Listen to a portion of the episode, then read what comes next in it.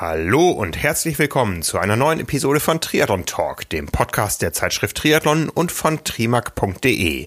Mein Name ist Frank Wechsel, ich bin Herausgeber der Zeitschrift und ich hatte vor kurzem das Vergnügen, an einem Trainingscamp unseres Reisepartners Hannes Hawaii Tours auf Fuerteventura teilzunehmen. Der Leiter dieses Trainingscamps war Utz Brenner und am Tag seiner Abreise habe ich mich mit ihm noch in einem ja etwas äh, Wind umtosten Strandlokal im Hotel Las Playitas getroffen. Die Qualität dieses Podcasts entspricht also nicht ganz der, die ihr von unseren Studioaufnahmen kennt. Aber ich habe trotzdem ein äh, inter recht interessantes Gespräch, denke ich, geführt mit ihm über das Thema Werte, Zahlen, Messungen und so weiter im Triathlon-Training.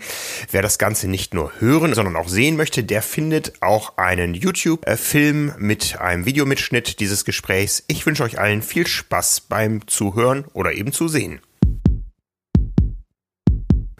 Utz, schön, dass wir uns hier noch einmal sehen in der Sonne. Wir haben ein paar schöne Trainingstage hier hinter uns auf Fuerteventura. Ich habe, äh, du hast mir sie ausgeliehen. Ich durfte einen Tag mit deiner Athletin äh, Laura Zimmermann trainieren. Und ich habe die Laura gefragt, äh, was macht den Utz als Coach aus? Und sie sagte Zahlen.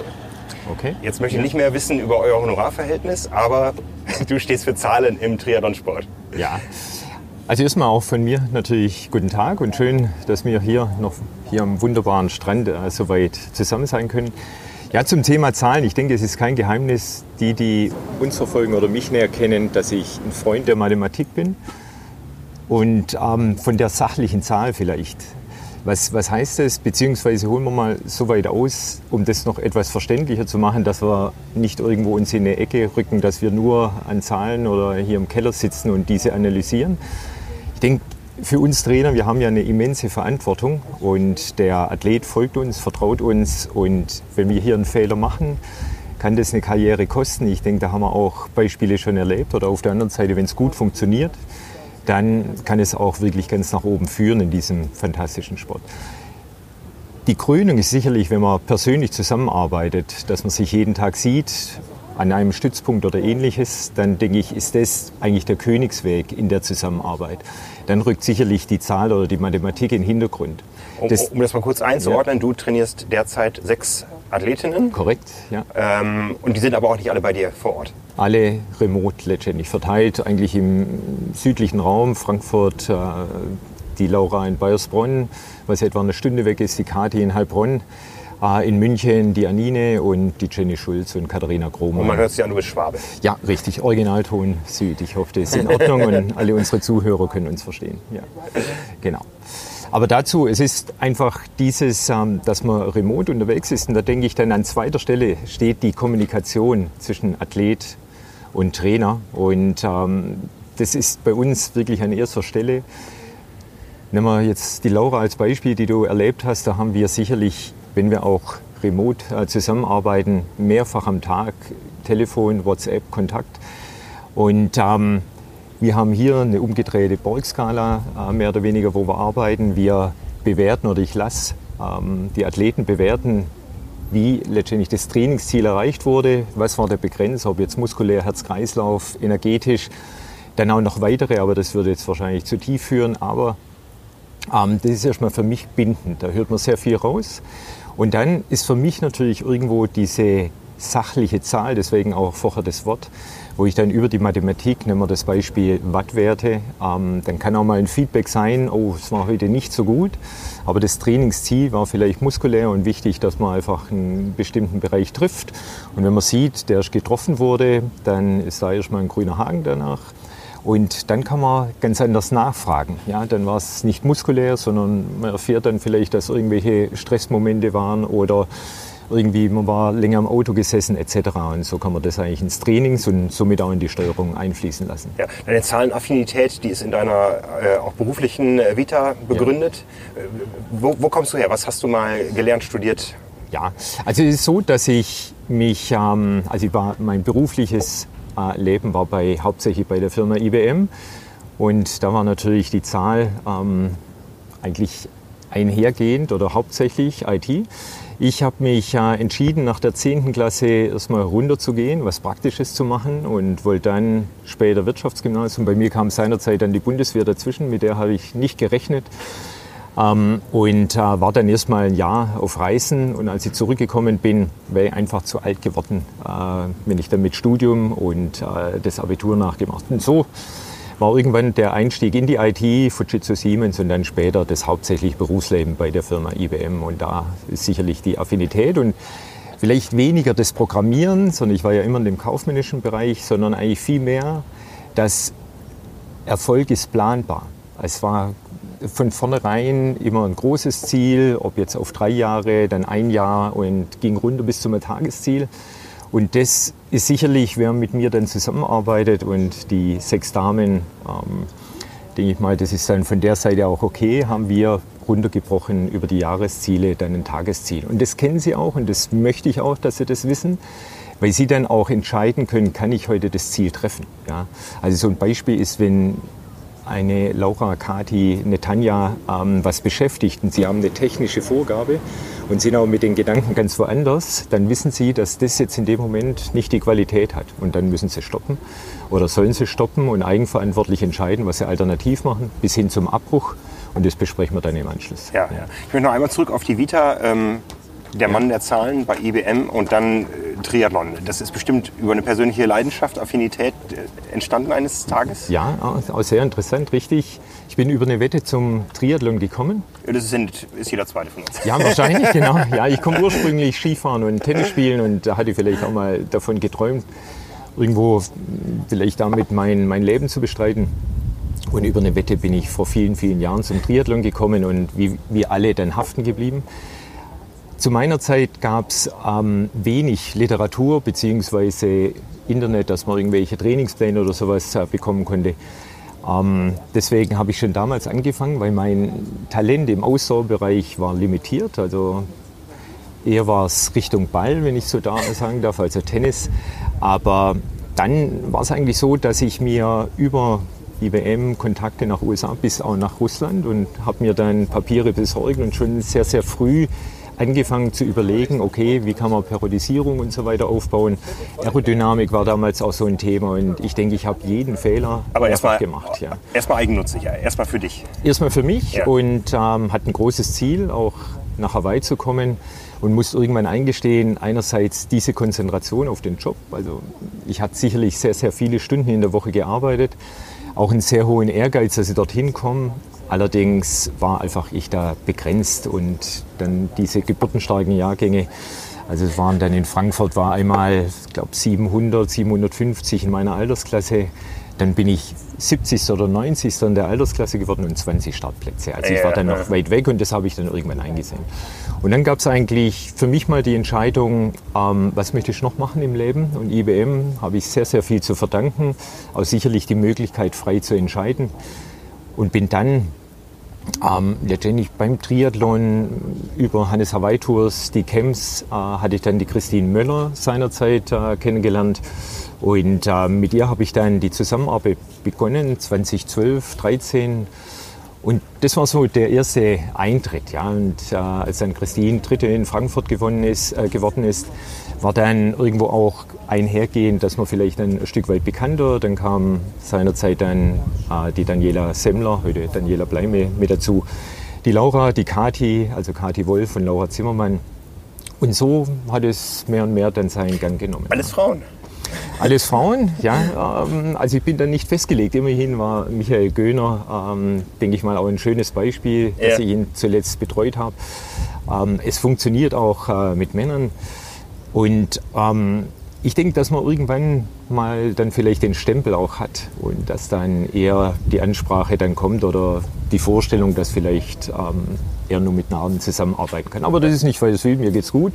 Und solange meine Annette dann äh, auch damit nach wie vor mein Konterpart ist, dann alles kein Thema. Also ja. das mit einem Schmunzeln auch. Ja, ja. ja. Äh, es sind jetzt sechs Stück. Ähm, das heißt, du bist auch nicht der Trainer für den Massenmarkt, wo sich jeder einbuchen kann, außer hier im Trainingscamp, ja. wo man eben ein Trainingscamp mit uns Brenner äh, buchen kann. Das auch mehrfach im Jahr. Aber du hast eine äh, limitierte Anzahl Athleten, die du betreuen äh, kannst und willst, ja. um sie wirklich sehr intensiv und persönlich betreuen zu können. Absolut, ja. Und da denke ich, die Zahl sechs, das könnte theoretisch vielleicht sieben sein, ähm, wenn es intensiver wird, auch fünf. Aber da ist meine Überzeugung, diese 100 Prozent, das habe ich jetzt auch kennengelernt, weil ich vor zwei, drei Jahren hatte ich dann noch zehn Altersklassenathleten und es war einfach zu sehr von der Fülle, weil man einfach so konzentriert danach arbeitet. Und dann ruft mich die Mathematik teilweise bis 22, 23 Uhr an den Bildschirm. Und da wusste ich, da lasse ich dann irgendwann auch nach, konnte ich nicht mehr die 100 Prozent geben. Also die Zahl, da mache ich es eher daran fest, wenn es passt auch. Und äh, man spricht im Vorfeld sehr intensiv darüber, welche Erwartungen auch der Athlet an mich hat und natürlich auch welche Erwartungen ich an den Athleten habe. Und wenn das soweit passt, dann ist es fünf, sechs oder sieben, das ist dann wirklich nicht die Frage. Mhm. Aber die Athleten müssen sich auch auf dich einlassen, die müssen liefern, eben nicht nur sportlich, sondern auch zahlen. Ja? Also die laufen und schwimmen und radeln mit allerlei Messtechnik rum oder wie muss man sich das vorstellen? Nein, sicherlich nicht. Also es gibt dann solche Themen, dass es bei mir, ähm, habe ich schon einen sehr, sehr großen Wunsch, einen persönlichen so formuliert, dass auf jeden Fall am Rad Watt äh, funktioniert und ähm, dann auch ist eigentlich mein Weg, dass ich eher überzeugen oder versuche zu überzeugen, weil es gibt nichts Schlimmeres, wenn irgendeiner nicht die Überzeugung trägt. Also wenn jetzt eine Kati Wolf nicht überzeugt ist, laufen nach Watt und da äh, nehme ich mir viel, viel Zeit, um ihr auch das mitzugeben weil sie mir ja auch später das Feedback geben muss. Ähm, und wenn jetzt zum Beispiel da jemand ist, dann mache ich es nicht davon abhängig, aber es hilft mir in der Arbeit, den Athleten, den ich in den Mittelpunkt stelle, schneller zu machen. Ja? ja. Gesund, legal schneller zu machen. Ja. Und gerade auch das Thema gesund ist da, wenn man jetzt das letztgenannte genutzt hat, ein absoluter Keypoint und ähm, da gibt es eigentlich kein Argument, das nicht zu nutzen. Also ich will auch da weg davon gehen, dass man einfach sagt, okay, hier, wir verkabeln dich und legen dann los, sondern das ist auf freiwilliger Basis mehr oder weniger, aber das ist in dem Gespräch, was man von mir erwarten kann. Und da denke ich auch, wenn man dann mal auch schaut, wenn ich feststelle, dass wir, nennen wir jetzt einfach mal so ein Beispiel, einen langen Lauf machen und die Länge, ob das jetzt 15, 17, 18 Kilometer sind, stelle ich fest, dass sich die Zahlen das verändert dann stelle ich fest, dass ich in Bereichen vielleicht muskulär noch das Ziel erreiche, aber es gibt eine Verkrampfung, man belastet die Funktion anders. Dann kann ich gezielt reingehen und feststellen, oh, wir gehen noch mal einen Schritt zurück oder wir bauen erstmal dieses oder jenes auf. Und da denke ich, ist die hauptsächliche Mehrarbeit und äh, der Mehrwert für die Athleten dann drin. Und es gab bislang niemand, der dann nicht die Überzeugung hat. Ja. Und vielleicht noch eins hinzugefügt, weil wir hatten es ja auch hier über das Thema Herzvariabilität. Da ist natürlich das Thema morgens dran denken, fünf Minuten eine Messung. Und ähm, das natürlich zu machen, weil nur ich die Zahl sehe, das ist, kann ich nachvollziehen, manchmal nicht einfach. Aber auch da gilt, es geht um den Trend. Und wenn es dann mal am Wochenende, weil dann doch mal abends eine Feier war, das ausfällt am nächsten Tag, dann ist es hoffentlich genau so. Ja. Du hast gesagt, du musst die Athleten davon überzeugen, dass das der richtige Weg ist. Äh, zu dieser Überzeugung gehört einfach viel Wissen, viel Theorie. Ja. Das heißt, ein Großteil deines Trainerdaseins äh, findet vor dem Bildschirm oder vor Papers statt und du bist immer auf dem Laufenden oder guckst du da selektiv, was tut sich gerade? Wie, wie bildest du dich fort? Ja, also erstmal die, die Fortbildung selbst ist so, dass man jetzt über die Jahre hinweg sich ein tolles Netzwerk, denke ich, aufgebaut hat, ein internationales Netzwerk, äh, sehr spannend, auch Informationen von außerhalb zu bekommen. Dann aber auch hat sich meines Erachtens auch unsere Verbände, DTU mit Dennis Sandig, sehr, sehr gut äh, da entwickelt bieten auch mehr oder weniger ähm, Datenbanken an, wo man einen sehr guten Zugriff auf Studien und so weiter auch hat. Ähm, ich selber habe im Schnitt so etwa eine Stunde äh, am Tag, bei der ich mich selber weiterbilde. Das sammle ich und irgendwann, wenn die Stunde dann ist, dann arbeite ich mich rein. Das darf man sich auch nicht vorstellen, dass das jeden Tag eine Stunde ist, sondern das kann auch mal sein, wenn man dann mal loslegt, sind es dann drei, vier Stunden. Ich halte sehr viel davon von Austausch. Ähm, und dann auch selber im Dialog mit dem Netzwerk dann zu schauen, okay, passt es oder Austausch nicht. heißt geben und nehmen. Wie ist das so in der Trainerschaft? Um, eine, eine, sehr spannende Frage. Also es ist ähm, zum Beispiel so, und da auch das, das Beispiel mit den Nicoleder, wo wir ja auch Camps dann auch machen, wir unterhalten uns sehr viel und das ist vorbehaltlos. Also da gibt es dann von beiden Seiten keinerlei irgendwie Dinge, die man für sich dann behält. Ähm, das ist sicherlich auch gewachsen über eine langjährige Freundschaft oder insbesondere auch Annette und Nicole, die Freundschaft. Ähm, dann ist jetzt leider ein Stück weit weniger geworden. Ich würde auf jeden Fall, wenn ich so sagen darf, den besten äh, dann Lorang äh, mitnehmen, wobei er, seit er auch bei Bora äh, Hans Grohe ist, dass es da deutlich ruhiger geworden ist. Also es gibt die Kollegen, Christian Decker als Beispiel und dann natürlich auch ähm, jetzt von Berlin ein Raphael Jung, der Sebastian Schlurike und so weiter, Lloyd Thomas, also viele auch in den verschiedenen Bereichen, wo man sich ständig dann äh, unterhält. Und äh, dann baut man Kontakte auf über gewisse Kongresse, zuletzt Manchester oder dann in München und so weiter. Ja. Das heißt, man bleibt auch nicht nur innerhalb der Triathlon-Szene? Nein, sollte man nicht. Ähm, Im Gegenteil, es wird da sehr, sehr spannend. Ja? Also gerade mhm. auch das Thema, wenn man jetzt einfach mal einen Punkt, der mit Sicherheit in den nächsten Jahren noch stärker kommt, Hormone generell, nicht nur Zyklus bei den Damen, sondern auch grundsätzlich, welche Auswirkungen das, das hat. Ähm, da sind einmal mehr die Amerikaner sehr, sehr weit. Aber das hält zum Beispiel Einzug bei uns in Deutschland im Skilanglauf. Und ähm, da gibt es auf jeden Fall auch dann Kontakte hin, wie arbeiten die da. Und meistens wird es auch noch vom Finanziellen, ist es halt abhängig. Und man muss dann immer auch schauen, was kann man den Damen auch zumuten finanziell. Aber das sind dann sehr, sehr spannende Themen, gerade Langlauf, andere Ausdauer, aber auch weg vom Ausdauer vielleicht auch Richtung Eisschnelllauf, ähnliches, ja. Mhm. Nicht Eiskunstlauf, Eisschnelllauf würde ich dann da eher so sagen. Ja, ja. Hoch, hochspannend äh, und hochkomplex, aber fangen wir mal ganz unten an beim, beim Age-Grupper, beim Breitensportler, ja. der gerade mit Triathlon angefangen hat. Ja, ähm, der wird ja schon, wenn er sich seine erste Sportuhr kauft, eigentlich komplett überfordert mit dem, was mhm. äh, an, an Metriken, an Messgrößen, an Möglichkeiten angeboten wird. Mhm. Womit fange ich an? Ja, also ich denke, vorneweg ist die Frage, was ist dein Antrieb für den Sport? Ja, und ich selber bin ja Age Gruber, aber wenn ich jetzt nicht mehr im Triathlon ähm, unterwegs bin, ähm, jetzt als mit, äh, mit Veranstaltungen und Wettkämpfen, sondern was ist mein Motiv? Für mich ist es zum Beispiel Ausgleich und ich genieße es, mit Freunden unterwegs zu sein, gerade auch Martin Beckmann, der als Lauftrainer bei uns mit drin ist. Dann ist es einfach klasse, mit dem den Sonntag zu verbringen. Und wenn einer ein Stück weit müde ist, dann wird es halt ein Sechs-Minuten-Schnitt. Ähm, und dann fange ich nicht an, halt, ich muss das und das äh, dann laufen. Wir sind alle berufstätig und wenn man dann irgendwo aus dem Büro kommt, dann entscheidet eigentlich eher der Körper, was machst du irgendwie mal zum Ausgleich oder wollen wir auf die Bahn gehen und dann schauen. Der nächste Schritt ist sicherlich auch, was für ein Typ bin ich. Also wir in den Camps erleben viele, die sicherlich so 20, 30 Prozent, die sehr interessiert sind. Und da fehlt vielleicht nur ein kurzes Element, was heißt eigentlich Bodenkontaktzeit und ist es ein relevanter, wie hängt es zusammen? Und wenn wir dann beim Laufen mal bleiben, dann kommt man sehr schnell dorthin, dass eigentlich der Entscheidende mit die Frequenz ist beim Laufen. Dort kann man vieles machen. Und wenn man dann solche Hinweise gibt, dann würde ich, wenn einer affin da drin ist, gezielt auf eines gehen und das mal weiterentwickeln und damit arbeiten. Ja. Das, das ist schon so ein, so ein, wichtiger Punkt, wenn ich da mal in die Praxis gehen darf. Gern. Ich habe ja auch meine Uhr und ich habe auch einen Stride-Sensor ja. und ich sehe immer meine Schrittfrequenz könnte höher sein. Ja. Aber wenn ich das mache, dann habe ich zwar schöne Zahlen, aber es fühlt sich beschissen an, auf Deutsch mhm. gesagt. Okay, dann würde ich zurückfragen, was fühlt sich beschissen an? Geht der Kopf dann, äh, der Herz-Kreislauf nach oben? Ja, oder? genau, ja. genau das, ja. Und äh, da steht man dann hat diese Messwerte mhm. und hat aber auch sein Körpergefühl. Mhm. Ja, und das steht in Diskre Diskrepanz zueinander. Ja, und ja. so geht es sicher vielen Leuten da draußen. Ja. Wie, wie, wichtig sind, wie sehr sollte man sich da wirklich an Zahlen orientieren? Ja, ähm, also da greift schon immer eines. Also ich laufe auch mit, mit Stride, aber eher, dass ich es noch besser verstehe, wenn ich dann das eine oder andere dann mache, dass ich selber anhand meiner Zahlen dann arbeite oder wenn ich mal nach Watt laufe. Es ist wirklich das Entscheidende, geistlich mich. Also es gibt immer zwei Argumente. Zum einen, ich möchte mich nicht einarbeiten ähm, und das ist ein 100% Argument, wenn man mhm, einfach nicht mhm. lieber mit der Familie zusammensitzen möchte wie noch irgendwelche Wattbücher. Und das zweite, beim Radfahren war es ja immer so, Watt macht einsam.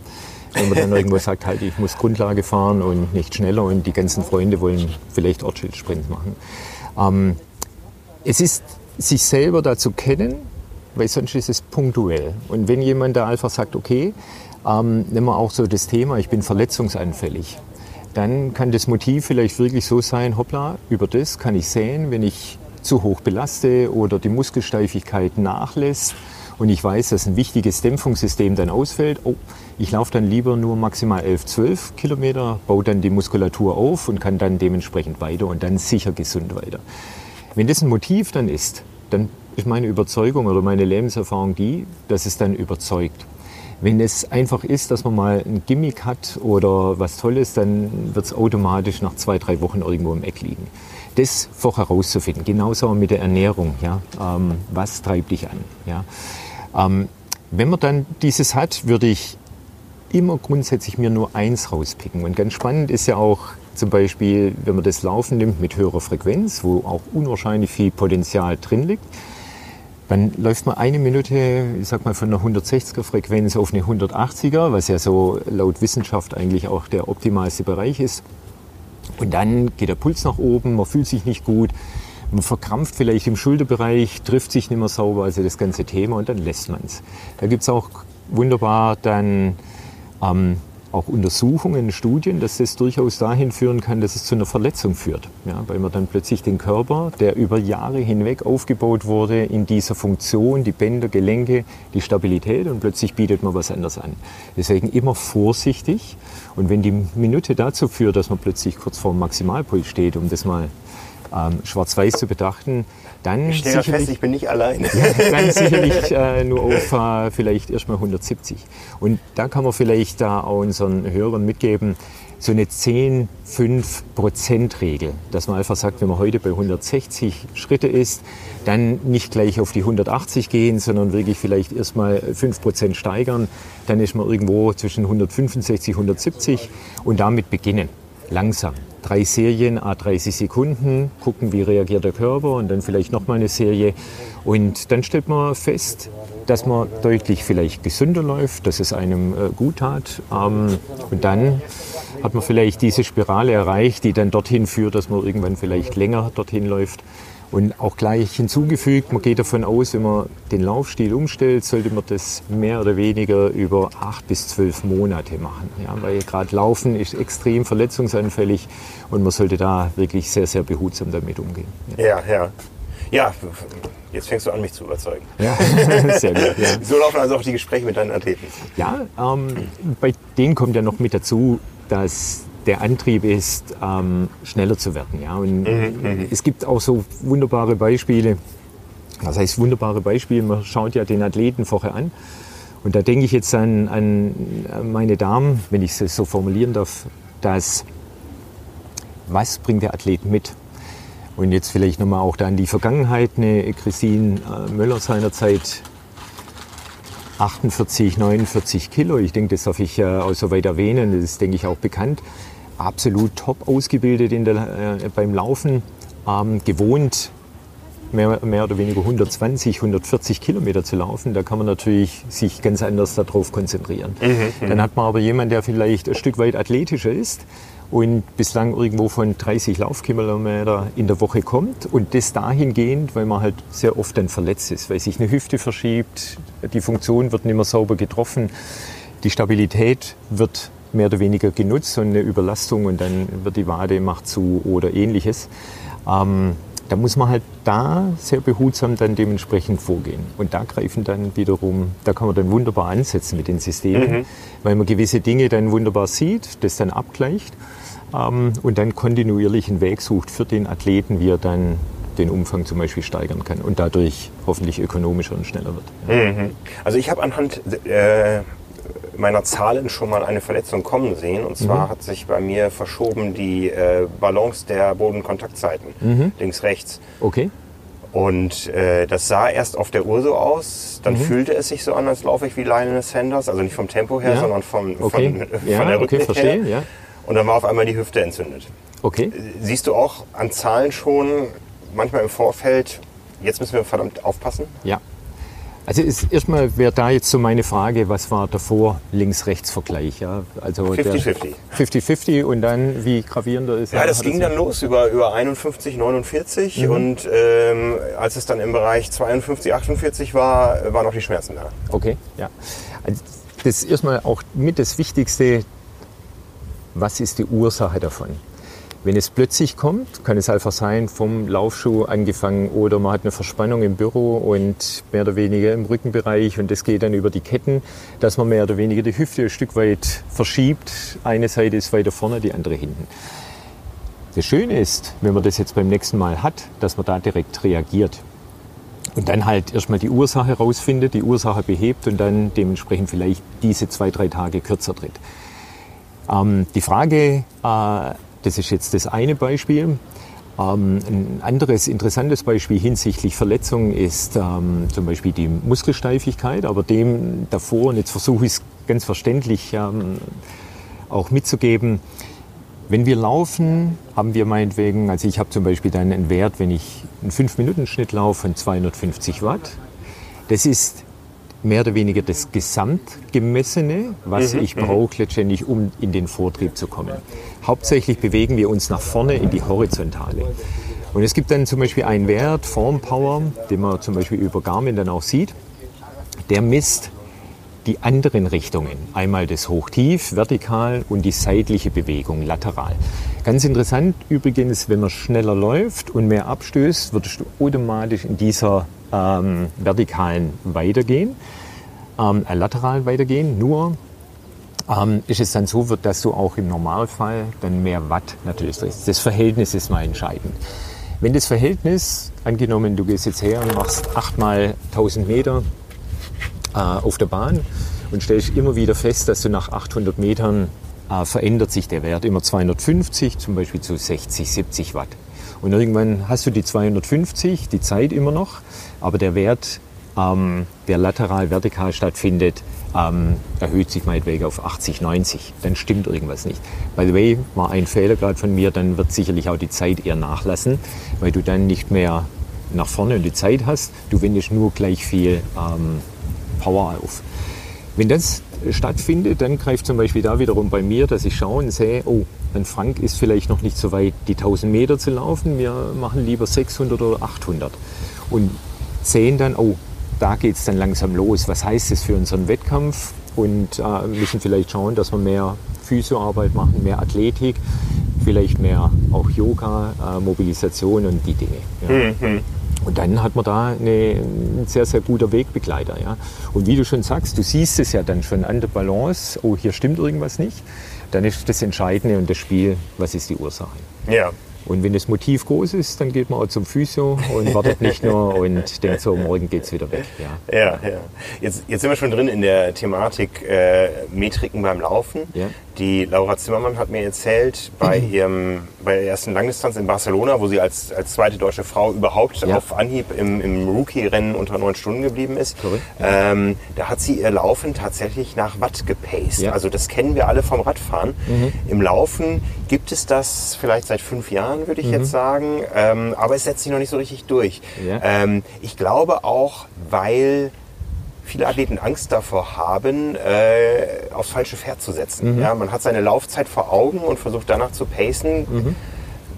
Warum habt ihr euch so entschieden? Seid ja. ihr so sicher mit diesen Metriken, dass ihr sagt, daran halten wir uns oder nichts anderes? Ja. Also vielleicht noch eins vorneweg, dass in dem Zusammenhang, es ist wirklich ein Paradigmawechsel. Wir kennen alle hier die Zeit und schauen darauf, auch ich, ähm, war für mich dann so, obwohl ich die Überzeugung hatte, ich tue mich schwer damit. Ich hatte am Anfang Watt und die Zeit immer drin. Ja. Jetzt nehmen wir mal ganz das konkrete Beispiel und die Laura, das ist das Schöne, dass er einfach da auch ähm, sehr kritisch zuhört, sehr gute Fragen da stellt. Und wenn sie es überzeugt, in dem Fall hat sie das überzeugt, dann geht sie den Weg. Und ganz simpel angesprochen, wenn wir heute über Radpacing reden und hätten wir jetzt vor fünf Jahren uns zusammengesetzt, wäre genau diese Thematik wahrscheinlich auf dem Rad. Warum brauche ich das? Ich gucke auf Stundenkilometer und wenn ich dann die 35 km halte, dann ist alles gut. Fakt ist, wie ist so ein Kurs? Und jetzt kennen wir alle Rot und Frankfurt. Und wenn wir dann mal allein, nehmen wir mal Frankfurt, 4 mal 10,x äh, Kilometer, dann sind es wahrscheinlich pro Runde 10 mal 180 Grad oder äh, Kurven, die mit drin sind. Wir haben die Brücken mit drin, äh, wo man hoch-tief geht, einmal steiler und so weiter. Wenn man jetzt überlegt, ich gehe immer nach meinen Wegen unserem 5-Minuten-Schnitt, den du vielleicht jetzt in Südafrika anstrebst, dann ist ja auch jedem soweit klar, wenn er 5 Minuten läuft, die Brücke nach oben, wird er den Organismus deutlich mehr fordern, wie wenn man nach unten läuft. Genauso auch, wenn man über die Kurve geht und man verfolgt zum Beispiel mal Watt, ist deutlich mehr, man bremst ab und beschleunigt wieder. Und das zeigt zum Beispiel ein, dass man eigentlich am Anfang zu schnell auch da um die Kurven geht. Jetzt hat man da einen Anhaltspunkt und dann hat eine Laura exakt die, die Vorgaben bekommen, was kann sie laufen in der Ebene, mit Wind, ohne Wind. Ähm, und dann vor allen Dingen, wenn dann mal ein Stich nach oben ging oder ein Stich nach unten ging, dass sie da genau wusste, okay, in welcher Range. Dadurch teilen wir das ganz anders ein. Wir reden in einer von der Ökonomie wirklich von Ökonomie. Wir haben nicht mehr die Spitzen drin, das ist geglättet. Und dadurch weiß jeder, wenn er das überzieht auf dem Rad, ist das eigentlich das beste Beispiel. Mhm. Dann kommt man sehr schnell zu dem Schluss, ähm, das Laufen mit Watt macht auch da Sinn. Aber volles Verständnis, du musst es dir im Training erarbeiten, weil du kannst nicht ähm, nonstop auf die Uhr schauen, oh, triffst du das Watt? ähm, springt es vielleicht, du musst es kennenlernen. Du musst das Gefühl haben und das Beste ist, im Training das Gefühl aufzubauen, dass du wirklich auch das im Rennen nicht ständig überprüfen musst. Ja, wir wissen, ein, das Watt auf dem Rad ist ein Ergebnis der Ingenieurskunst. Mhm. Das Watt beim Laufen ist das Ergebnis eines Algorithmus. Es lässt sich nicht direkt vergleichen von der, ja. Äh, vom Zustandekommen der Werte. Mhm. Ja? Ja. Ähm, wie genau sind diese mhm. Algorithmen inzwischen auch, wenn man über ein ganzes Spektrum verschiedener Athleten schaut? Ja, also da gibt es mittlerweile auch sehr, sehr eine, eine, gute Studienlage. Also auch die renommierte Oxford University hat sich da sehr detailliert und interessiert äh, darum gekümmert. Auch ganz interessante Nebeninformationen, ähm, die daraus kamen, können wir vielleicht dann nachher nochmal erwähnen. Aber es ist so, dass erstmal ist der wichtigste Unterschied beim Radfahren heißt mehr Watt immer mehr Geschwindigkeit. Beim Laufen ist es so, dass es linear ansteigt und irgendwann degressiv nach oben weggeht. Dann heißt auch irgendwann mehr Watt, kommst du nicht mehr, es wird nicht mehr schneller. Ist übrigens, wenn man dieses Eck erwischt, der Punkt, ähm, mehr oder weniger, wo auch dann das Renntempo stattfindet. Aber jetzt wieder auf das zurück. Es ist ein Algorithmus. Ich hatte 2016 die Gelegenheit auf Hawaii mit den Ingenieuren da zu sprechen und ich hatte ihm genau dieselbe Frage gestellt. Und er sagte, ähm, hat dann nochmal nach meinem Namen gefragt und meinte so, okay, jetzt, ähm, so väterlich mehr oder weniger, wenn wir uns in fünf Jahren treffen, in acht Jahren treffen, wird eine völlig andere Technik dahinter stecken. Ja? Ja, ja. Ähm, das muss uns allen klar sein. Aber jetzt also um es einzuordnen, ja. damals bestand äh, Marktführer in dem Bereich Stride, das ist eigentlich auch der einzige, Correct. der übergeblieben ist. Damals war fand die Messung an einem Brustgurt statt, ja, der ja. eben, ich weiß gar nicht, ob der auch Herzfrequenz konnte. Ähm, konnte er, ja. Äh, konnte er, aber die Messung ähm, hat in Körperschwerpunktnähe stattgefunden. Heute Exakt. findet sie am Schuh statt, ja, also ein ganz, ganz anderer Ansatz. Ja. ja. Also auch da, ähm, auch ähnlich ich konnte es mir überhaupt nicht vorstellen. Insbesondere, wenn man jetzt sich die laterale Bewegung äh, vorstellt und wenn man dann am Brustbereich mehr oder weniger das nimmt, muss es ja deutlich besser messbar sein wie unten am Fuß. Mhm. Ähm, jetzt gehen wir mal auf das zurück, auch von der Genauigkeit. Äh, ich hatte auch, wo wir früher, ähm, wo ich mitarbeiten durfte oder zumindest mal teilweise beim Thema Herzvariabilität, diese Universität hat dann ähm, auch über ein Jahr den Polar und das Stride miteinander verglichen. Und ähm, was sie festgestellt haben, sind von der Vergleichbarkeit eines, dass Polar zum Beispiel höhere Werte anzeigt als der Stride. Also das, es ist ein Algorithmus und von vornherein kann ich nicht sagen, ich brauche 250 Watt beim Abdruck. Das ist schon mal ein großer Unterschied zum Radfahren. Exakt. Ja? Beim exakt. Rad ist ein Watt ein Watt und beim, beim Laufen ist ein Watt eine individuelle Größe. Genau an der man sich orientieren kann, wenn man immer über diesen einen Athleten ja, spricht oder als Athlet es selber verfolgt. Genau. Und das ist aber die, die wichtigste Botschaft da drin ist, dass das Polar, ich sage jetzt mal bei mir dann 300 Watt und der Stripe bei 250 Watt, dass es exakt immer gleiche Werte waren. Egal welches Tempo, ging es dann nach oben, wenn man schneller gelaufen ist und genauso dann auch beim, beim Stride. Es waren also zwei unterschiedliche Werte, aber in sich stabil. Und das ist für mich eigentlich das ganz, ganz Entscheidende. Übrigens auf dem Rad wissen wir von der 2%-Regel und also Toleranz auf ein System bezogen und was die wenigsten wissen, dass das, glaube auf 1000 oder 2000 Watt, gehen wir mal auf 1000 Watt, dort wird es errechnet. Und dann weiß man auch, dass gravierende Unterschiede in meinem Bereich als Age-Grupper stattfinden können. Mhm, mhm, Wichtig ist, dass das System auch da stabil ist. Also wenn ich dann irgendwo einen FTP-Test mache als Beispiel und übernehme die Werte dann auf mein System und das wird nicht passen, hätten wir genau dasselbe äh, Problem. Wenn ich jetzt, wenn wir jetzt auf Polar die Tests machen, hätten Wattangaben, würden dann mit dem Stride laufen, das wird nicht funktionieren. Aber die Werte dort sind super stabil. Also es ist nicht irgendwo ein Springen. Also wir haben da ähm, wenn, wenn man in der Ebene diese äh, fünf Kilometer läuft, dann geht es in der Ebene gleiches Tempo exakt, wenn der Wind immer gleich ist, 250 Watt durch. Mhm, ja. Mhm. Und das ist das Entscheidende, dass ich mit den Zahlen, richtig oder falsch, damit arbeite. Der Test, sind es 250 Watt oder nicht? Das sicherlich nicht, mhm. aber damit kann ich arbeiten und an dem kann ich mich orientieren. Ja. ja. Wir wissen jetzt, wo wir wieder beim Thema Pacing sind, ähm, auf dem Rad macht man seine Leistungsdiagnostik über einen FTP-Test oder mhm. versucht irgendwo eine Schwelle zu ermitteln. Mhm. Und der Profi kann davon 75 bis 80 Prozent in einem Langdistanz-Triathlon-Rennen durchfahren. Ja, also äh, einfaches Beispiel. Ähm, Jetzt muss man gerade gucken, wo finden wir ein einfaches Beispiel. Äh, 200 Watt ist jetzt eine, eine, geringe Schwelle, aber 200 Watt, 75 Prozent davon sind 150 Watt, die kann ich im Ironman durchtreten. Korrekt. Ja? Ja beim Laufen, wie habt ihr es gemacht mit dem Pacing? Habt ihr auch einen Test gemacht und dann gesagt, Laura, du mhm. läufst anhand dieser Wattzahl? Ja. Ähm, wenn ich nur kurz auf das Radfahren eingehen darf, ganz kurz, ist ja die Gefahr, wenn man jetzt einen 20-Minuten-FTP-Test macht, dann ist von 20 Personen bei 10 genau richtig, 5 oben, 5 unten. Und das Wichtige ist, deswegen wollte ich da nochmal reingehen, dass wir dann diesen Wert, den man errechnet hat, in der Wettkampfphase immer wieder überprüft. Mhm. Also und dann stellt man sehr schnell fest, wenn man dann einen Wechsel macht, äh, wo man dann, sag mal, Rad fährt im Wettkampftempo und dann zwei oder drei Kilometer Wettkampftempo läuft, dass dann äh, man sehr, sehr schnell feststellt, oh, ich kann die Zeit laufen oder ich kann sie nicht laufen und unter Umständen muss man dann anpassen. Jetzt auf das ähm, Watt bezogen gibt es ganz normal zwei Arten von Tests, die ähnlich ablaufen. Drei Minuten zum Beispiel gleichmäßig schnell, was geht, gleichmäßig drei Minuten und dann die neun Minuten. Die zwei Werte nimmt man zusammen, teilt sie durch 92 Prozent. Dann hat man einfach mal diesen Wert. Und wir gehen dann her äh, in Einheiten, dass wir immer wieder den Wert überprüfen. Wenn ich den Wert zum Beispiel nehme, im Januar eine Messung mache und dann später in der Wettkampfphase, dann sollte dieser sich verändert haben mhm. dann wissen wir unter anderem, dass die Ökonomie sich entwickelt hat.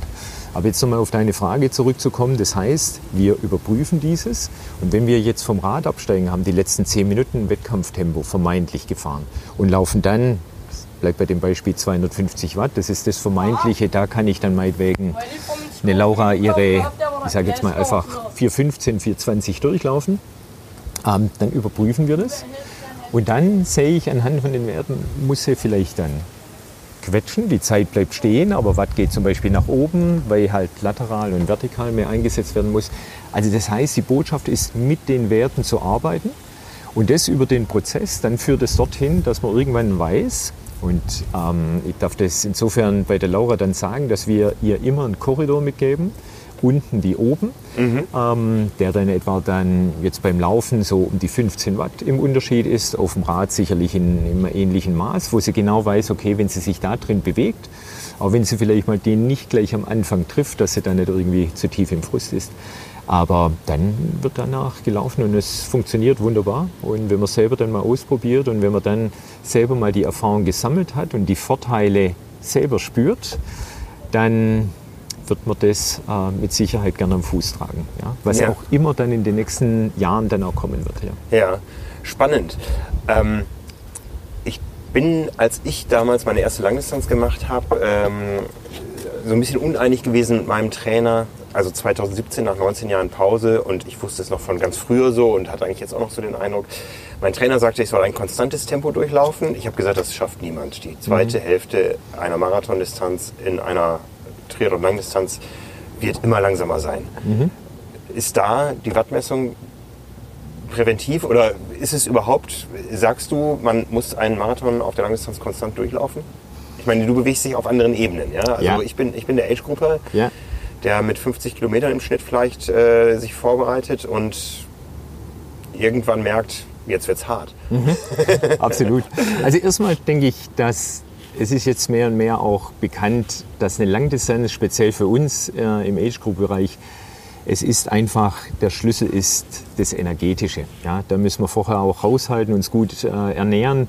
Und das ist eigentlich mehr oder weniger der Hauptbegrenzer. Wenn wir da auf dem Rad irgendwann denken, hey, jetzt holen wir mal noch Frodo und Sebi ein, dann wird es einfach schief gehen. Ja? Ähm, und es gibt da auch wunderbare dann Berechnungen, zum Beispiel, du hast vorher äh, 75 bis 80 bei den Pros, die sind wahrscheinlich auch ein Stück weit höher. Aber jetzt Untersuchungen bei uns, dass man zwischen 72 und 74 und der Erfolg, dass man durchlaufen kann, und da muss man immer drüber reden, sind zwei, drei Minuten, die zweite Hälfte langsam auch ein Durchlaufen? Mhm, mhm, Oder ist das dann schon, äh, dass man da abgewichen ist? Das ist bei 72 Prozent die Wahrscheinlichkeit deutlich erhöht. Aber es ist eine energetische Geschichte. So, und jetzt auf das bezogen finde ich dann, würde ich einfach mal sagen, ja, es ist möglich durchzulaufen. Ja? Ähm, aber da wiederum gleich zurück, wenn ich jetzt an meine Zeit früher in den Wettkämpfen denke, welche Möglichkeiten ich als ähm, jetzt Training hatte. Und ich war schon immer eher ein athletischer. Also ich konnte nicht einfach spielen und mal sagen, komm, jetzt laufe ich doch auch mal 80 Kilometer die Woche. Ähm, was vielleicht dazu geführt hätte, dass ich mehr Ökonomie in die Beine, die Muskulatur besser vorbereitet, Kapillaren, Enzyme, alles, was man dann braucht, ähm, hätte ich gar nicht zeitlich umsetzen können. Und das ist eher dann der Begrenzer, wo man einfach dann sagen muss, okay, komm, ich gehe auf die sichere Seite. Und wenn man dann mehr oder weniger durchläuft, und das heißt bei mir 5% und darunter die zweite Hälfte, dann ist äh, alles perfekt. Ja. Mhm, mh. Und jetzt bei den Pros äh, wird genau das erarbeitet. Und das Schöne ist, ähm, dass man dann rausfinden kann, ab wann geht es denn los? Ab wann wird die Muskulatur hart? Ab wann dann den anderen technischen Dinge, wann wird es denn kürzer vom Schritt? Bin ich länger am Boden und so weiter. Und dann zu überlegen, nicht nochmal ein Tausender mehr, nochmal einen längeren Lauf, sondern gezielt festzustellen, oh, ich muss mit der Muskulatur arbeiten. Vielleicht muss ich doch ähm, dann ins, ins Studio gehen. Oder vertikal kommt nicht mehr, dass ich nach oben springe, sondern ich sack ein. Und dadurch muss das ganze System viel härter arbeiten. Also dann mache ich doch vielleicht zwei, dreimal ähm, in der Woche eine Athletik und gehe gezielt auf meine Schwäche ein. Und mhm. das ist auch möglich, dass man das über zum Beispiel die Technik rausfindet. Also wir hören da schon aber raus, es ist viel, viel komplexer als beim Radfahren, wo es die Werte Geschwindigkeit, Watt, Trittfrequenz gibt und sonst eigentlich nicht viel mehr. Ja, wobei der beste Wert, glaube ich nicht mal, dass es da so große Unterschiede sind. Also beim Radfahren, denke ich mal, ist der wichtigste Wert für uns im Training der Effizienzwert, also die Verbindung der NP, den man im Schnitt macht, versus dem durchschnittlichen Puls gibt wunderbare Informationen daraus. Ähm, weil ansonsten ist es ja mehr oder weniger auch ein besserer Tacho, wenn ich das so sagen darf. Ja. Und ähm, beim Laufen ist es nicht viel mehr. Ich hatte es kürzlich auch mal im Vortrag erwähnt oder sagen dürfen, es sind zwei Nachmittage am Sonntag ähm, und bei euch ist es äh, da erschienen, Laufen nach Watt von Jim Wenz, was ja ich sag mal, konzentriert mal durcharbeiten an zwei Nachmittagen, zwei Stunden, dann hat man eigentlich ein sehr, sehr gutes Level, dann richtet man sich das ein und dann kann man wirklich hinsichtlich Ökonomie, was ist ein gutes Lauftempo, was laufe ich dann am Berg, wenn es ein bergiger Kurs ist, ähm, damit kann man sehr schnell arbeiten. Also ich will das bloß nochmal erwähnen, mhm, man muss sich einfach, okay, diese Hürde nehmen, wenn aber Interesse da ist, ist es nicht so eine große Hürde. Und ähm, wenn man schon Watt nutzt, hat man dann eine Affinität, dann denke ich mal, äh, kriegt man sehr viel zurück. Ja. Das heißt, bei deinen sechs Athletinnen, gut, die Tanja Erath, die ist jetzt Nein, mehr als, genau, als ja. Äh, Radprofi nur noch unterwegs. Ja. Was heißt nur noch? Also sehr erfolgreich, ja. aber macht äh, keinen Triathlon mehr als Wettkampfsport. Korrekt. Ähm, aber die anderen fünf, die nutzen alle Wattmessungen im Laufen? Exakt. Okay. Ähm, aber da auch fairerweise dazu, dass ähm, im Rennen ähm, ist es mehr oder weniger vielleicht die Hälfte, die dann im Rennen danach läuft. Ja? Und äh, wir hatten jetzt letztes Jahr gravierend im Training mehr und mehr beide Angaben mit reingegeben, also auch Tempo plus äh, Watt. Und dann gab es dann auch später dann die Erklärung, wo man dann schaut, schau mal, Tempo ähm, ist langsamer geworden, aber auch Watt. Da bist du hier die Brücke hoch oder da war eine Anstieg. Und das wiederum hat deutlich mehr Energie gekostet. Man sieht dann auch, wie der Puls dann dementsprechend nachkommt. Und versucht dann über das eine Überzeugung zu finden. Ja? Mhm. Aber es ist eines dort wenn jemand auch da ähm, von meinen Damen sagt, nee, möchte ich nicht, äh, bin ich nicht gewohnt, dann werde ich einen Teufel tun, dass ich da irgendwo drauf Wert lege, sondern Haken dahinter und dann nutze ich es für mich und dann nutze ich die Ökonomie, sehe überfordere oder unterfordere und die Dinge und dann nutze ich das für mich in der Trainingssteuerung und dann sind auch da alle glücklich. Ja, ja wunderbar. Beim Radfahren, Indoor-Training, gezielte Aussteuerung von Intensitäten auch Standard bei euch? Ähm, dass man Indoor die Intensität macht? Ja, ja. Wie? Genau, also wir haben, es ist deutlich mehr geworden Indoor. Und ähm, es ist eigentlich ein simples Beispiel. Klar, die Witterung jetzt momentan in Deutschland ist halt so, wo ich mich schwer tut, dass man dann irgendwie mal zwei, drei Stunden draußen fährt, weil einfach dann auch andere Faktoren, Gesundheit und so weiter gefährdet sind. Auch Tageslicht ist es noch möglich, äh, dann da sauber zu fahren. Deshalb ja, wir nutzen es und es gibt ja nichts Besseres, weil du exakt die Werte triffst. Also wenn das Trainingsziel ist, eine VO2 oder dass man eine VLA Max als Training nutzt, geht es nicht besser. Auf der anderen Seite ist auch ganz spannend, darf man auch nicht verkennen, wenn man auf einem Kurs ist, wo dann auch immer wieder verwinkelt, Abfahrten und so weiter, dann das Radfahren lernst du da draußen. Mhm. Und auch mhm. immer wieder ist es ein wunderbarer Reiz. Dann kommt der Traktor, man muss bremsen, dann tritt man wieder an. Auch das ist Teil des Trainings. Wir versuchen da eine gute Balance zu finden.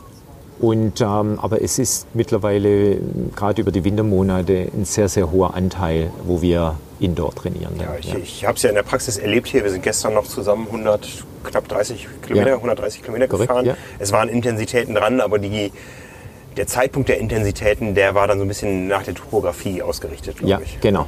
So war es, ja. Und dann ist es auch da ganz spannend, dann kam am Schluss der Wind im Rücken. Gut, das hat uns dann noch in die Karten gespielt, weil es einfach auch nochmal, um dem Körper mitzugeben, dass wir die Geschwindigkeit, die wir hoffentlich im Rennen haben, wobei mit dem Rückenwind war es teilweise in einer Geschwindigkeit, wo ich denke, das wird man äh, nicht mehr erreichen. Ich würde es hier gönnen in Südafrika. Ja. Aber, The Windy City. Genau. Aber da, weil du es ansprichst, ist zum Beispiel jetzt gerade äh, waren KA-Einheiten und da ähm, bewusst zu Beginn gegen den Wind, aber flach, weil es einfach weniger Belastung ist, auch für das ganze Gelenk, System, Bänder. Ähm, und von daher haben wir es da äh, mehr oder weniger zu Beginn gemacht, wo es dann noch gegen den Wind und halbwegs flach war. Ja. Mir ging es ja nicht anders. Genau. genau. Ja, die Profifrau vorne weg und die Männer ähm, anerkennend hinterher. Ja. Aber wir hatten ja ausgemacht, du machst keinen Film oder keine Bilder, dann können wir dann noch behaupten, dass wir ab und zu mal vorne waren. Ja, genau. genau, genau, genau. Schön. Ja, im, im Radfahren ist das ja schon länger etabliert. Kommt etwas Ähnliches auch im Schwimmen. Ich weiß, es gibt verschiedene Forschungen, auch an der Uni Hamburg, ähm, auch da Dinge, ähm, die in Richtung Wattmessungen gehen, zu etablieren. Mhm. Habt ihr da auch schon Dinge ausprobiert, experimentiert? Ja, nein, haben wir noch nicht. Ähm, ich denke, dass beim, beim Schwimmen, ähm, kenne die Papers, bin da wirklich auch äh, sehr, sehr gespannt, wenn das dann auch kommt. Was mich jüngst am meisten begeistert hat, was ich mir sehr, sehr gut vorstellen kann, ähm, ist zum Beispiel, dass du mehr oder weniger in der Schwimmbrille deine Zeit dann aussiehst. Das war für mich irgendwie so ein Thema, wo du dann immer weißt, äh, du musst nicht auf die Uhr spicken, sondern du hast es vor mhm. Ort und kannst dann, ich sag mal, gleichmäßig mehr oder mehr schwimmen. Aber im Schwimmen ähm, bin ich da jetzt noch nicht so in der Tiefe drin, bin aber überzeugt, es wird kommen. Und wir sehen ja mehr und mehr auch das, ähm, was jetzt ein Sebastian Weber da entwickelt hat, dass wir ja auch relativ einfach in der Lage sind, ein metabolisches Profil auch beim Schwimmen und da auch die in den verschiedenen Tempis dann auch zu sehen. Ja. Aber da denke ich, das wird erst wird das Laufen dann kommen und vielleicht dann äh, bald das äh, im, im Wasser dann. Ja. Aber Basismessgröße, Puls spielt das eine Rolle in deinem Schwimmtraining? Ja, natürlich. Ja, absolut. Es ist ja auch da die Frage, wie viel investierst du? Jetzt müssen wir schauen, es ist das Ganze, die Renndynamik hat so zugenommen und auch bei den Damen die letzten Jahre die Dichte, dass du schlichtweg beim Schwimmen nicht unbedingt anfangen kannst, ähm, ich mache jetzt mal mein Tempo, wenn man dann gleich mal fünf Minuten irgendwie später aus dem Wasser kommt. Ja, weil dann musst du erst sehr, sehr viel investieren, da wollen wir wegkommen. Und eigentlich im Schwimmen schauen wir, dass wir mehr und mehr in die Situation kommen. Und das bildet man im Training ab, dass wir immer wieder auch das simulieren, ähm, was dann auf jemanden zukommt im Rennen. Also mir fällt ja gerade ein, eine Lucy Charles wird man nie erreichen, aber wenn die anfängt, die 500 Meter, die ersten zu schwimmen, das ist, das ist ein Motorboot. Also das ja. sicherlich nicht, aber es ist natürlich immer wieder, wo versuchen, wir haben es jetzt auf Hawaii auch gesehen bei den Männern, äh, irgendwo wegzukommen, man guckt da rein und das wollen wir auf jeden Fall abbilden und da spielt auch Puls, weil wir wissen wollen, wie viel müssen wir investieren und es hilft ja nichts, wenn wir das Rennen im Wasser verlieren, weil wir einfach zu viel investieren mussten. Wir kommen vielleicht gleichzeitig oder mit dem Pack raus. Ähm, deswegen arbeiten wir auch mit Puls. Wir werden aber dann auch immer wieder mit Laktat und so weiter überprüfen. Ja, ja. ja. Wie oft macht ihr das so Tests im, im allgemeinen Trainingsbetrieb oder äh, um es vorwegzunehmen, ich habe gesehen, du schaust dir jede Einheit deiner Athleten an. Ja? Ist jede Einheit irgendwo ein Test für sich? Ja, ähm, also mit die wahrscheinlich spannendste Frage. Also ich habe zum Beispiel immer Tests. Ähm, ich konnte gar nicht genug testen für mich. Ja? ja. Also ich hätte wahrscheinlich jede Woche einen FTP-Test gemacht, wenn es sinnvoll gewesen wäre. Jeder ist da anders. Und dann, wenn man vielleicht mal ein hohes Niveau hat, dann hat man, wie früher vor dem Zahnarzt, wenn der immer näher kommt, dann die Sorge, oh, wenn ich das nicht erreiche oder also von daher, ich mache diese Art von Tests nicht mehr. Ähm, aber es gibt Einheiten, wo ich das ständig äh, überprüfen kann. Mhm. Und ähm, das führe ich mehr oder weniger. Gibt es auch ein gutes Programm, wo das automatisch dann aufgelistet wird und da sehe ich dann die Entwicklung. Und das reicht mir. Das ist erstmal dieses. Dann haben wir bis ähm, letztes Jahr dann auch mit äh, Studios Diagnostik äh, durchgeführt. Wobei das eigentlich für mich wahrscheinlich mehr und mehr weniger wird, weil man einfach immer das gleiche Protokoll abbilden muss. Das heißt, am Tag vorher kein Training, dann Anreise, ähm, dann den Test durchführen. Das heißt, man verliert mehr oder weniger zwei Tage auch. Und dann kann aber auch sein, dass irgendwelche Dinge jetzt im Stress äh, verfälschte Themen mitgibt, also deswegen oder Daten mitgibt. Ähm, ich gucke da so ein Stück weit wenn man das Gesamte anschaut, skeptisch drauf. Und das Ziel ist eigentlich viel mehr. Und das bilden wir jetzt ab, dass wir eigentlich uns ein Ziel vornehmen. Wir stehen meinetwegen bei X, jetzt bleiben wir mal bei einer Schwelle FDP oder eine VO2. Und man sagt halt, okay, wir konzentrieren uns jetzt die nächsten sechs Wochen auf Ziel A und B. Und das überprüfen wir. Dann machen wir einen Status quo und dann nach sechs Wochen. Und das führen wir dann durch. Ja. Mhm. Und das kann dann auch sein, dass wir vielleicht auch mal nach vier Wochen äh, dann überprüfen. Das kann aber auch sein, dass wir das nach acht oder zwölf Wochen überprüfen. Je nachdem, welches Ziel das wir äh, im Moment verfolgen, haben wir eine Unsicherheit. Aber man kann da schon sehr, sehr viel, wenn man dann lange Jahre zusammenarbeitet, dann auch über das tägliche rauslesen.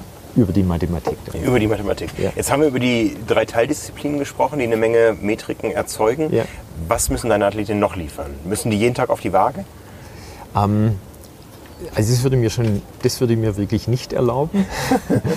ähm, es ist so, dass wir natürlich darüber auch immer wieder äh, dann, dann auch sprechen und jedem ist auch klar, also wenn man dann ein Wettkampfgewicht hat, dann ähm, sollte man vielleicht nicht am Wettkampf irgendwie zwei oder drei Kilo dann zu viel haben. Aber die sind alle so eigenverantwortlich selbstständig da unterwegs. Mhm. Ähm, es ist eigentlich viel mehr, wo ich denke, wie möchtest du das Profitum ausführen? Ja, und dann hat jeder noch ein weiteres Leben. Also es ist natürlich so ein Thema, ich kann nicht am Wochenende dann Freitag, Samstag und vielleicht nur am Sonntag abends weggehen bis tief in die Nacht irgendwie auf sein und ich sag mal drei oder vier Gin Tonic oder ähnliches trinken. Dann ähm, sollte man vielleicht doch auch nicht Richtung Profitum gehen, weil die zwei, drei Prozent, was man vielleicht dann ähm, verliert oder auch nicht, ähm, das heißt halt bis Podium oder vielleicht auf Platz 7 oder 8. Das mal vorneweg. Also die Eigenverantwortung und das Ja zum Profitum, das setze ich voraus. Ähm, was ich sehr, sehr wichtig finde, also, und das wird auch mehr und mehr kommen, meines Erachtens, es gibt den Athleten, der baut einen sehr, sehr hohen Tonus auf, vielleicht sogar während der Einheit dann schauen wir das, wenn wir es uns angucken, wenn wir das feststellen, dass wir einfach nicht mehr diesen, ähm, ich sag mal, nach vorne einstellen können, sondern man geht früher ins Wasser, kommt früher raus, weil man einfach so fest im Schulterbereich als Beispiel ist, dass man dann auch überlegt, um die Qualität in dem Training zu halten, dass wir dann vielleicht auch während einer Einheit ähm, aufdehnen, mobilisieren, mit Blackroll oder ähnliches arbeiten. Das Gleiche ist, wo wirklich eine Erwartungshaltung ist, dass jede Einheit ähm, möchte ich, dass sie vorbereitet wird, dass einfach die Funktion frei ist, dass man wirklich die Qualität in die Einheit bringt und ähm, dann natürlich auch irgendwo nachgearbeitet. Dann ist für mich ganz entscheidend, dass auch ein Blutbild entsteht, Stichwort Vitamin D, B12 und so weiter, gibt es da irgendwo einen Mangel, weil man trainiert und die trainieren so hart ähm, und so konsequent, wenn dann irgendwo dann der Wettkampf nicht funktioniert, weil man vielleicht da einen D-Mangel hat als Beispiel oder es folgt, also toi toi toi, noch nicht erlebt, aber so eine Verletzung aus dem resultierend, dann erwarte ich da schon, dass wir immer zum Beginn und während der Saison auf jeden Fall über ein großes Blutbild das zum Beispiel anschauen. Mhm. Und ähm, dann natürlich wird immer die Frage auch kommen, Schlaf, weil es einfach das Wichtigste ist. Ähm, schläft man tief und fest, unruhig ist natürlich auch für die Trainingssteuerung entscheidend. Da greift dann auch wiederum Herzvariabilität, was wir dann auch machen. Aber einfach die Themen, die wirkliche Säulen sind für ein erfolgreiches äh, Profitum, das besprechen wir und da ist jeder unterschiedlich. Der eine ist halt gern um 21 Uhr schon im Bett, weil er gern schläft und der andere ähm, kommt vielleicht erst um 24 Uhr äh, zum Schlafen. Also das kann man ja gar nicht beeinflussen darf auch jeder oder soll jeder auch seinen Rhythmus pflegen. Und der eine macht halt vielleicht mal eine Auftakteinheit morgens um sieben und der andere vielleicht um halb elf. Ja. Mhm. Und die äh, Athleten fliegen ihre Daten dann in ein System ein, sind also für genau. dich Gläsern jetzt nicht im negativen Sinne ja. äh, belastet, sondern ähm, du hast ständig Zugriff darauf, wie es denen genau. geht. Ja. Wie viele subjektive Daten kommen damit rein? Ähm, also in Form vom Feedback. Ja. Also ich würd, du hast die Borg-Skala schon erwähnt, ganz ja, am Anfang. Genau. Also es ist so, dass ich würde mal behaupten, dass genauso meine Interpretation subjektiv ist, genauso auch ähm, wie die Interpretation natürlich der Athleten. Man versucht möglichst nah ran. Deswegen schätze ich dann, dass du immer noch eine sachliche Zahl hast, ähm, was so der, der Sparingspartner, ich bin wahrscheinlich derjenige, der dann vielleicht ein Stück positiver interpretiert ähm, und äh, die Damen neigen oft dazu, dass sie eher vielleicht ähm, eine 8 oder eine 9 können, aber eine Überzeugung vielleicht haben, die darunter liegt. Aber ähm, es sind subjektiv, aber du lernst dich auch über die Zeit kennen. Und wenn dann jetzt soweit das gut ist oder ich dann zuschaue, ähm, dass das alles soweit funktioniert und es kommt halt jemand, dass er sagt, oh, also maximal gebe ich da eine 6 oder eine 7 da drin, ja, dann sagen vielleicht die Werte für mich eine 8 oder eine, eine 9, dann fangen wir an, darüber zu sprechen. Also man darf sich auch nicht vorstellen, dass wir jede Einheit diskutieren, sondern vieles bekomme ich mit und schauen wir es dann an. Aber ähm, es ist so viel Potenzial da drin, in der Zusammenarbeit, in dem Austausch. Und es ist doch auch für mich sowas von klar, sicherlich aus der Wirtschaft kommen.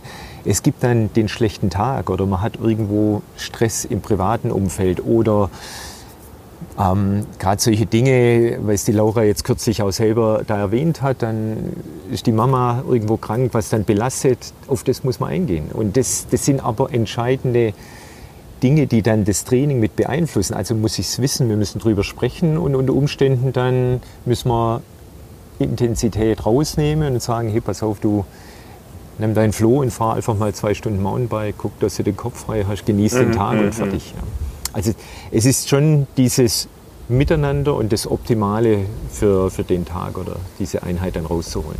Mhm, mh. ja. Also du hast sehr viel unmittelbare Eindrücke von deinen Athleten. Mhm.